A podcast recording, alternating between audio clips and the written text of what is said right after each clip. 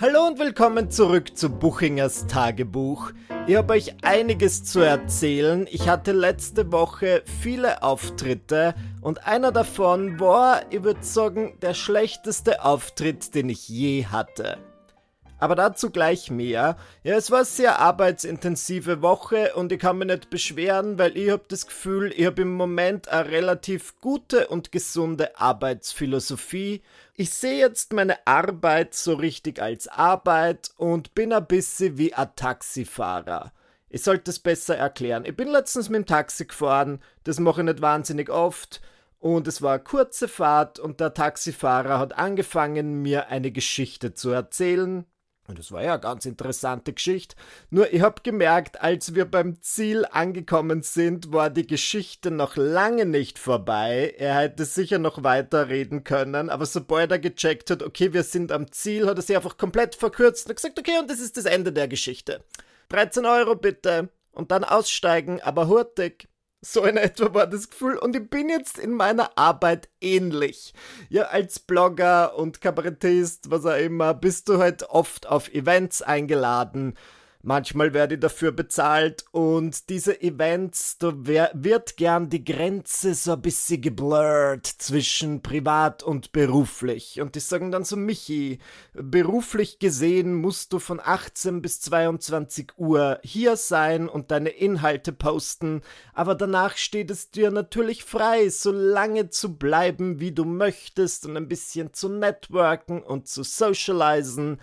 Und als ich noch ein jüngerer Blogger war, habe ich das tatsächlich gemacht. Da dachte ich mir, ja super, gratis essen, gratis trinken und dann bin ich bis 3 Uhr morgens geblieben, obwohl ich um 22 Uhr nach Hause gehen hätte können. Nicht mehr. Ich habe gerade eine Phase meines Lebens, wo, wenn mir jemand sagt, Michi, äh, auf diesem Event musst du bis 22 Uhr bleiben, dann hinterlasse ich um 22 Uhr 1 eine Michi-förmige Staubwolke. Und während meine Blogger-KollegInnen gerade erst anfangen, die Nachspeise zu essen, lege ich schon im Bett und denk mir, super, morgen schreibe ich meine Rechnung. Mir ist halt einfach meine Privatzeit im Moment sehr wichtig und das finde ich aber schön. Ja, ich habe mir das jetzt auch angewöhnt, dass ich bei meinen Auftritten, die ich habe, wenn es möglich ist, am gleichen Abend nach Hause vor. Früher war ich wirklich so, dass ich mir gedacht habe, Mensch, wie oft hat man schon die Gelegenheit, in Wolkersdorf zu sein? Vielleicht verbringe ich hier die Nacht und schaue mir dann am nächsten Tag noch die Sehenswürdigkeiten an romantische Vorstellung. Im Moment habe ich so eine Phase, wo ich mir denke, ich will in meinem eigenen Bett schlafen, ich will daheim aufwachen, ich will am Morgen als erstes meine Kaffeesorte trinken und auf mein eigenes Klo gehen. Und ich kann mich nicht beschweren, es ist eine ganz angenehme Phase meines Lebens. Aber ja, letzte Woche war ich wieder viel unterwegs und ich hatte drei Auftritte mit meinem Comedy-Programm hintereinander. Das heißt, der erste Abend war in Wien, der zweite Abend war in Mattighofen in Oberösterreich und der dritte Abend war in Linz. Wien hat super funktioniert, Wien funktioniert immer gut, nur vor meinem Auftritt in Mattighofen hatte ich schon ein bisschen Bammel. Weil es passiert hier und da, dass ich so Termine reinbekomme und ich lese dann den Namen des Ortes und denke mir, Hä? noch nie gehört. Und nur weil ich von was nicht gehört habe, heißt nicht, dass es nicht wahnsinnig beliebt ist, versteht's mir nicht falsch. Es gab ein paar schlechte Omen zu diesem Auftritt. Ähm, ich würde sagen, so eine Woche vor dem Auftritt hat sich der Veranstalter bei mir gemeldet und meinte, Michi, es wäre toll, wenn du den Ticketlink zu dieser Veranstaltung auch auf deine Website geben könntest. Und ich musste dann sagen, ähm, der Ticketlink ist auf der Website. Das sind einfach die Verkäufe, wenn die Leute Bescheid wissen aber die dachten halt, ähm, die Leute wüssten nicht Bescheid. Und dann bin ich halt schon so ein bisschen schüchtern oder eingeschüchtert in Mattighofen angekommen und dachte mir so, ich weiß nicht, vor wie vielen Leuten ich da auftreten werde in diesem Stadtsaal. Und ich bin reingekommen und der Stadtsaal war relativ groß und es waren recht wenige Sitze. Und ich dachte mir so, oh, Weißt du, wenn die schon wenig Sitze aufstellen, ist schon mal das erste schlechte Zeichen. Aber dann habe ich so die Sitze durchgezählt und es waren 50 Sitze. Und ich dachte mir, naja, ist ja nicht so schlecht. Dafür, dass ich in Mattighofen bin, sind so 50 Leute im Publikum. Das ist toll. Mattighofen hat, glaube ich, so eine Bevölkerung von 4000 Leuten und dann dachte ich mir, gut, wenn 50 da sind, dann ist ja das eh schon ein recht guter Schnitt. Ich habe mich vorbereitet auf den Auftritt. Das klingt jetzt so, als wäre ich backstage vor meinem Spiegel gestanden und hätte gesungen Mi, mi, mi, mi, mi, mi, mi, mi. Aber na, ich bin einfach gesessen, hab eine Pizza gegessen und Real Housewives of Orange County geschaut. So mein Pre-Show-Ritual. Und dann bin ich irgendwann auf die Bühne rausgegangen und hab gesehen, oh, es stehen hier zwar 50 Sitze, aber nur die Hälfte ist besetzt. Es ist nie ein gutes Zeichen, wenn du während des Auftritts Gelegenheit hast, die Sitze durchzuzählen, aber es war einfach kein guter Auftritt, es wurde wenig gelacht und ich habe durchgezählt und es waren 24 Menschen im Publikum es war freie Platzwahl. Das heißt, es haben sehr wenige Leute in die erste Reihe gesetzt. In der ersten Reihe sind gesessen drei Damen, da traue ich mich sagen, die waren über 70 und die waren super. Die waren Gold wert, weil besonders eine von denen war so eine richtige Gaudi-Puppen und die hat über alles gelacht, was ich sage. Selbst meine Witze über Fisting, selbst meine Witze über Poppers, die hat sie zwar gedacht, ich weiß nicht, was diese Wörter bedeuten, aber ich lache einfach. Das klingt lustig. Poppers, das ist sicher eine Chipsorte. Love it, ich liebe Chips. Ein paar Plätze von denen entfernt, ebenfalls in der ersten Reihe, ist so ein mittelaltes Ehepaar gesessen. Eine Frau, wo ich mir dachte, okay, die wollte mich sicher sehen und die hat ihren Ehemann mitgeschleppt und dieser Ehemann hat mir die ganze Zeit nicht angeschaut und in den schlechteren Momenten hat er sein Handy rausgeholt und einfach irgendwas gemacht. Am Handy. Und da dachte ich mir, Entschuldigung, ich meine, ja, die haben Eintritt bezahlt und die dürfen machen, was sie wollen, aber dann, weiß ich nicht, setzt sich nicht in die erste Reihe. Und auch die Frau hat die ganze Zeit nicht gelacht. Das ist vielleicht meine Schuld, vielleicht hätte ich lustiger sein müssen. Ich fange dann immer ein bisschen an, an mir zu zweifeln. Und dann dachte ich mir, dann, dann kommt's halt nicht. Oder dann setzt euch nicht in die erste Reihe. Ich habe mich umgeschaut im Publikum, ich habe versucht, eine Person zu finden, die mich tatsächlich versteht, die mich lustig und sympathisch findet und ich muss sagen, da war überhaupt niemand. Der ganze Auftritt war meiner Meinung nach zum Downyhauen. Ich hatte mal so einen kurzen Fling mit einem Oberösterreicher und deswegen kenne ich diese ganzen Slang-Ausdrücke. Und ich muss schon sagen, dieser Auftritt in Mattighofen war einer dieser Auftritte, vor denen sich Stand-up-Comedians einfach fürchten. Ich glaube, das ist in unserem Universum an performenden Personen halt einfach das Schlimmste, was dir passieren kann. Es sei denn halt, ey, abgesehen von so Dingen wie, keine Ahnung, einer bewaffneten Geiselnahme, das wäre schon schlimmer. Wobei, das wäre vielleicht eine angenehme Abwechslung gewesen. Dann hätten die Leute was zum Erzählen gehabt, wenn sie wieder heimkommen. Dann hätten sie gesagt, also der Comedian war nicht lustig, aber die Geiselnahme, pff, das vergesse ich meiner Laptop nicht. Aber ich war dann überrascht von dem, was es mit mir gemacht hat, weil ich bin dann auf eigenartige Weise sehr selbstbewusst geworden und dachte mir, naja, Entschuldigung, ich finde mich eigentlich voll lustig. Und das hat mich wirklich irgendwie beflügelt und ich hatte meinen Spaß. Nur es war in mancher Hinsicht dann schon ein bisschen demütigend. Ja, ich gehe dann immer von der Bühne ab und dann warte ich echt kurz. Ja, dann warte ich so fünf Sekunden und dann komme ich sofort wieder auf die Bühne und mache eine Zugabe. Damit es nicht unnötig lange dauert, ja, ich zwinge niemanden Zugabe, Zugabe zu schreien, aber ich bin eben, ich habe nur fünf Sekunden gewartet, ich bin zurück auf die Bühne und das, die Hälfte des Publikums hat schon so seine Jacken genommen und ist aufgestanden und war mit einem Bein schon beim Ausgang draußen, ich, und dann habe ich das halt irgendwie zum Gag gemacht und gesagt, ich weiß, ich weiß, ihr alle wollt eine Zugabe und hier kommt sie. Und dann war der Auftritt halt irgendwann vorbei. Ich habe auf die Uhr geschaut. normalerweise dauern meine Auftritte so 90 Minuten oder länger und dieser Auftritt hat einfach 70 Minuten gedauert. Wahrscheinlich, weil die ganzen Lacher weggeblieben sind. Und das war, das war wirklich einer der schlechtesten Auftritte, die ich je hatte. Und es tut mir sehr leid, weil ich mir dann denke, ich, ich, hätte den Leuten vielleicht was anderes geben müssen. Vielleicht hätte ich flexibler sein müssen und irgendwie mehr auf das Publikum eingehen. Aber ich habe dann einfach mein Programm durchgezogen und es tut mir leid, falls es dem Publikum nicht gefallen hat. Ich muss sagen, das hat jetzt auch nicht so sehr an meinem Ego gekratzt, aber das, was mir dann schon ein bisschen erwischt hat, ist, dass ich dann mein ganzes Zeug genommen habe und ich bin rausgegangen und ich habe mich natürlich noch bei den Technikern und bei den MitarbeiterInnen des Abends verabschiedet und die waren so. Hm. Die haben mich so angeschaut, so wie. Was war das? Schau, dass du weiterkommst, schleichte. Und das war ein bisschen, also sie haben nichts gesagt, aber es war halt irgendwie klar, dass das jetzt kein guter Auftritt war und deren Blicke, die so eine Mischung aus mitleidig und verachtend waren, das hat mich schon ein bisschen getroffen. Aber gut, ich habe mir dann wirklich, wie gesagt, wie ein Taxifahrer, dessen Taxifahrt zu Ende ist, ich habe ins Auto gesetzt, ich bin direkt weitergefahren nach Linz.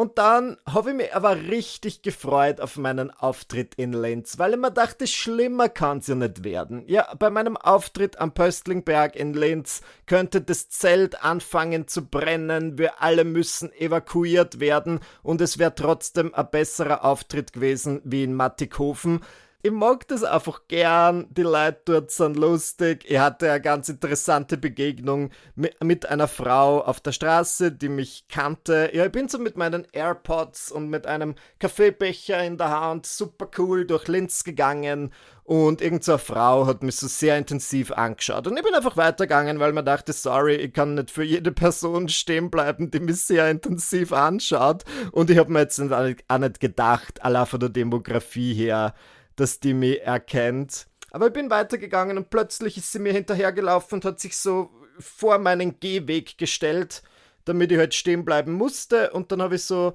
meine Kopfhörer rausgenommen und sie war sehr nett. Sie hat gesagt, oh, sie wird gerne ein Foto machen für ihre Tochter. Sie hört auch manchmal meinen Podcast. Und ich dachte mir so, super, dann machen wir gerne ein Foto. Und sie hatte so einen kleinen Hund dabei. Den hat sie so in der Hand gehalten und dann hat sie nach ihrem Handy gesucht in ihrer riesigen Tasche und hat zu mir gesagt, geh, halt meinen Hund! Und ich hab gesagt, na, sicher nicht.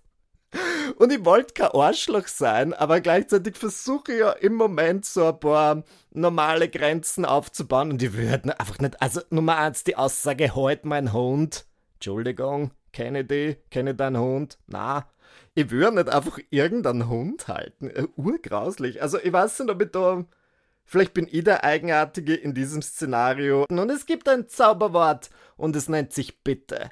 Und es heißt nicht halt mein Hund. Bin ich ein Diva? Ich habe das Gefühl, ich werde von Jahr zu Jahr ein bisschen anstrengender. Aber nicht in der Hinsicht, dass ich super nervig bin, sondern dass ich halt einfach gewisse ähm, Dinge habe, die, die machen will und die. Ich wollte einfach den Hund nicht halten. Ich brauche mich jetzt nicht dafür rechtfertigen. Und das war schon mal sehr schön. Und dann habe ich mich voll gefreut auf meinen Auftritt im, im Rosengarten am Pöstlingberg. Und ich muss sagen, das hat so gut getan. Ja, besonders, wenn du am Vorabend einen Auftritt hast, der einfach so richtig scheiße war, der einfach in die Binsen gegangen ist, dann weißt du es dir schon zu schätzen, wenn du dann einen Auftritt hast, wo 24 Leute in der ersten Reihe sitzen. Und es war schon schon sehr viel los bei diesem Auftritt in Linz und das Publikum war so dankbar. Ja, das hat von Anfang, ich habe natürlich erzählt, dass ich am Vorabend keinen guten Auftritt hatte und ich habe das Gefühl, die haben mir dann extra viel gegeben und sehr laut gelacht und viel applaudiert und natürlich, das ist ein Austausch an Energie. Das ist wie Ping-Pong. Ja, wenn mir jemand mit mehr Energie den Ball zurückschießt, dann bin ich natürlich viel energiegeladener, gebe mir noch mehr Mühe und es ist dann einfach ein besserer Auftritt, wenn du ein Publikum hast, das tatsächlich gekommen ist, um zu lachen und nicht gekommen ist, um sich in die erste Reihe zu setzen und auf ihr Handy zu schauen. Das Einzige, was in Linz passiert ist, was mich voll gestört hat, ist, ich dachte mir, okay, es wird sicher ein guter Auftritt. Ich gehe auf die Bühne, ich mache meine ersten kleinen Witze, da fliegt so eine winzig kleine Gelse, wie sagt man da auf Hochdeutsch, eine Mücke, auf meinen Ellbogen und sticht mich. Und ich hab's gespürt. Und ich wollte mir dann die ganze Zeit so gerne kratzen. Nur das war halt diese Stelle, wo, wenn ich mich da kratze, dann schaut es halt die ganze Zeit so aus, als würde ich voll schüchtern auf der Bühne stehen. Und das wäre, als würde mich so ein bisschen zieren, meine fistigen Witze zu erzählen, was ja nicht stimmt. Und deswegen habe ich es nicht gemacht. Aber versuch mal, dich 90 Minuten lang nicht zu kratzen. Na, das in Linz hat mir so viel zurückgegeben, muss ich ganz ehrlich sagen. Das hat sehr, sehr gut getan. Und ich glaube, meine Lehre aus dem Ganzen ist, die Wahrheit liegt halt irgendwo in der Mitte. Versteht's, was ich meine? Als Performer bist du immer nur so gut wie der letzte Auftritt und nimmst dir viel von deinem Selbstwert aus der Reaktion des Publikums. Nur ich bin mir bewusst, okay, wahrscheinlich bin ich weder so unlustig, wie mir das Publikum in Mattighofen gefunden hat, noch bin ich so super, super lustig, wie mir das Publikum in Linz gefunden hat. Ich glaube, ich bin halt irgendwo in der Mitte. Ich bin schon lustig, ich gebe mir definitiv Mühe, aber ja, ich, wenn ich mir es aussuchen könnte, dann würde ich mehr so Auftritte wie in Linz nehmen und weniger so Auftritte wie in Mattighofen. Gut muss ich sagen, was ich dann gemacht habe. Die Sache war vorbei und ich bin sofort nach Hause gefahren, weil ich halt einfach jetzt in meiner besonderen Arbeitsethik bin. Und ich habe dann gut geschlafen und am nächsten Tag bin ich ins Freibad gefahren und habe dort den ganzen Tag gechillt. Und der einzige Grund, warum ich euch das erzähle, ist, weil ich dort eine Aussage gehört habe, die hat mich voll geprägt. Ich habe meistens meine Kopfhörer drin oder bin irgendwie abgelenkt, aber an dem Tag war ich dankbar, dass ich meine Kopfhörer mal nicht drin hatte, denn neben uns im Freibad lag so eine Frau oder eine ganze Familie, ja Mutter, Vater, kleines Kind und die haben mit dem Kind Englisch geredet, aber es war irgendwie klar, dass die deren Muttersprache jetzt nicht Englisch ist. Aber die haben mit, mit diesem Kind, ich nenne das jetzt mal Laura, Englisch geredet und gesagt, oh Laura, how are you? Und das Kind war halt irgendwie so drei Jahre alt. Und an der Aussprache dachte ich mir, okay, die Mutter ist vielleicht Österreicherin. Und diese Annahme hat sich bald bestätigt, denn irgendwann hat sie dann plötzlich so im Schock auf ihren Arm gedeutet, auf so einen Klangkäfer und gesagt, bist du deppert, look at this! Und das fand ich sehr lustig. Das war für mich die Aussage der Woche direkt nach Halt mein Hund! Finde ich es einfach sehr lustig, wenn du sagst, bist du deppert, look at this! Das ist jetzt meine Catchphrase. Wenn ich irgendwas sehe, was mir gefällt, dann sage ich, bist du deppert, look at this! Das ist sehr gut. Ich bin so froh, dass ich das gehört habe. Und es war so eine dieser Situationen, ja, ich war dort insgesamt mit vier Leuten und wir haben alle nichts gesagt, aber nachdem diese Familie dann gegangen ist, habe ich so gemeint, habt ihr gehört, wie diese Frau gesagt hat, bist du deppert, look at this? Und alles so, ja, ich wollte es auch schon sagen, das war urlustig. Und es hat jeder gehört und es hat sich jeder genau das gleiche gedacht. Und dann haben wir dann auch darüber diskutiert und es ist einfach eine meiner liebsten Aussagen, ich werde es in meinen Sprachgebrauch aufnehmen. Die unangenehme Frage der Woche betrifft dieses Mal die Podcast-Produktion, was ich relativ spannend finde, sehr meta, deswegen bitte, legen wir los. Schreibst du eigentlich ein Skript für deinen Podcast oder hast du so etwas wie Bullet Points oder redest du komplett frei? Beide Varianten faszinieren mich jedenfalls. Okay, das waren nicht zwei Varianten, sondern drei. Das heißt, der Begriff beide trifft nicht zu. Habe ich ein Skript, habe ich Bullet Points oder rede ich komplett frei? Ha, machen wir das kurz wie bei einer dieser Detektivshows. Ihr könnt jetzt kurz überlegen, wie ich das mache. Habt ihr eine Antwort parat? Okay, ich löse auf, es sind Bullet Points und so funktioniert es für mich am besten. Ich bin jetzt seit 15 Jahren immer wieder damit beschäftigt, mich aufzuzeichnen und vor einem Aufnahmegerät, sei das jetzt eine Kamera oder ein Mikrofon, etwas von mir zu geben und ich habe verschiedene Dinge ausprobiert. Also als ich meine YouTube-Videos gemacht habe und besonders meine Hasslisten, die waren komplett durchgescriptet. Also die Hasslisten meine jetzt. Das war halt wirklich, weil ich mir eingebildet habe, das muss so sein wie ein klassischer Comedy-Auftritt, dass du heute halt hast. Setup, Punchline, Setup, Punchline. Und wenn ich mir das jetzt, Jahre später, mit frischen Augen anschaue, dann merkt man so sehr, dass das einfach aufgesagt ist. Ich meine, es ist was anderes, als müsstest du jetzt an der Schule ein Gedicht auswendig lernen, weil ja trotzdem das Ganze ein Text ist, der von mir gekommen ist. Das heißt, ich habe natürlich gewusst, was ich sagen möchte. Und wenn ich jetzt irgendwie vom Skript abgewichen bin, war es nicht schlimm. Aber trotzdem war das sehr, es war fast irgendwie so Poetry Slam mäßig. Ich habe immer das Gefühl gehabt, das ist total wichtig, ob jetzt ein Wort in der Mitte des Satzes oder am Ende kommt, weil wenn man so Comedy-Regeln befolgt, dann ist es halt immer witziger, wenn die Auflösung eines Szenarios ganz am Schluss des Satzes kommt. Und das habe ich bei meinen Hasslisten sehr berücksichtigt. Dann bei meinen anderen YouTube-Videos habe ich ein bisschen freier gesprochen und habe sehr schnell entdeckt, dass das, was für mich am besten funktioniert, Bullet Points sind. Das hat auch schon meine Deutschlehrerin uns immer reingedrillt vor Referaten. Bitte, bitte, bitte schreibt euch auf eure Kärtchen, falls ihr welche verwendet, keine ganzen Sätze, sondern einfach nur Stichwörter. Genauso mache ich es jetzt bei meinem Podcast und ich habe das Gefühl, das funktioniert für mich am besten, aber ich habe das Gefühl, vielleicht funktioniert es halt für mich am besten, weil ich das eben seit über einem Jahrzehnt mache. Nicht den Podcast per se, aber das öffentliche Sprechen. Ähm, mein kreativer Prozess ist so, dass ich natürlich immer ein geiles Google Doc am Laufen habe. Ich bin so ein Fan von Google Docs. Das verwende ich viel, viel lieber als zum Beispiel meine Notizen-App am iPhone, weil ich einfach über all meine Endgeräte dann mein Dokument aufrufen kann. Und ich bin jemand, ich verbringe trotz Smartphone sehr viel Zeit am Laptop. Und ähm, zurück zum Thema, ich habe eben ein Google Doc namens Podcast. Und wenn in der Woche was Lustiges passiert oder ich das Gefühl habe, es gibt so ein Thema, über das mache ich mir gerade irgendwie mehr Gedanken, dann schreibe ich mal so meine einzelnen Gedanken, Argumente, Pros und Kontras, halt einfach in dieses Google Doc.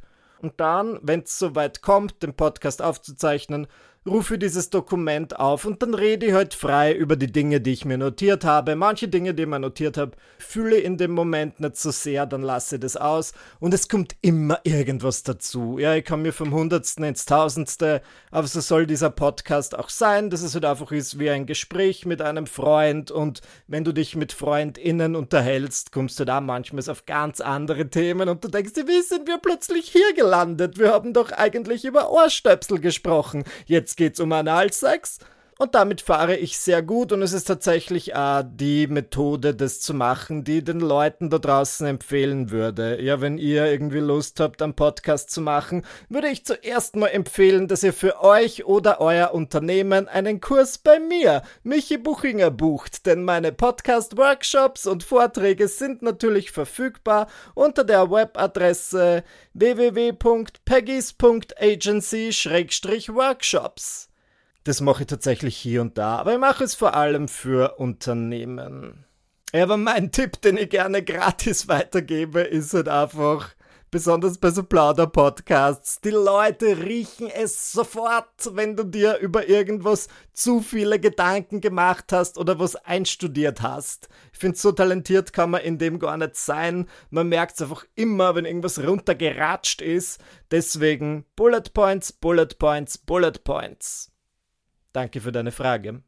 Nun, diese Woche war auf jeden Fall ein gemischtes Potpourri. Es war sowieso eine Packung Celebrations. Ja, als Performer, als Comedian weißt du nie, was du bekommst. Mal hast du eine Woche oder einen Auftritt, wo du dich sehr gut fühlst und du fliegst total hoch und denkst dir, ich bin der König der Welt.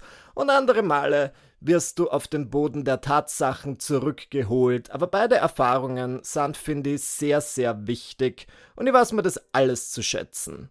Am besten ihr macht euch selbst ein Bild. Ihr meine aktuellen Kabaretttermine findet ihr auf michaelbuchinger.at. Ich bin in Wien, ich bin in Graz, ich bin in Melk, ich bin unterwegs. Die richtige Konstante bleibt allerdings mein Podcast Buchingers Tagebuch jeden Dienstag auf allen gängigen Streaming-Plattformen und ich freue mich schon auf nächste Woche. Macht's es gut. Bis dann.